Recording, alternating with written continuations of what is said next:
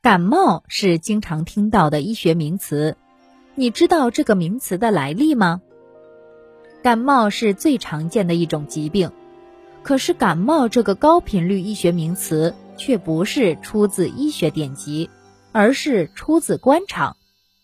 宋代是中国传统文化的繁荣时期，那时候全国的最高学府是太学，隶属国子监，和现在的大学一样。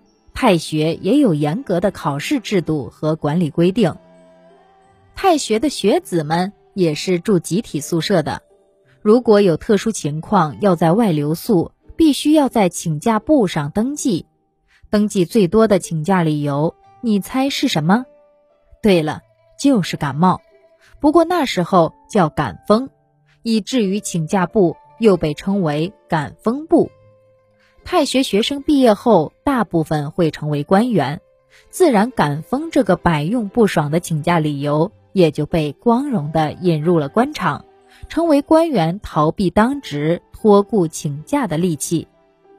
感风一词源自中医理论，是感受到风寒的意思。中医认为，导致人体病痛的外因有六种，被称为六淫，也称六邪，即风。寒、暑、湿、燥、火，这六种反常的气候变化侵袭人体，就会引起不适。受到风邪的侵袭，就是感冒了。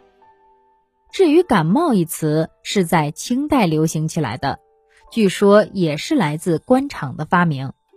清代官员更喜欢用感冒作为请假的理由，意思是说自己风邪侵体后。仍然为公务操劳，带病坚持至今，症状终于冒出来了，因此不得不请假休养。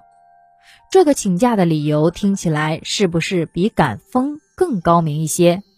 因此，感冒成为清代官员完成公事以后请假休息的例称。后来，感冒的说法在民间也流行起来，成为上呼吸道感染的俗称。您刚才收听的是《身体生命：中华文化十万个为什么》，同名图书由中华书局出版，演播清茶。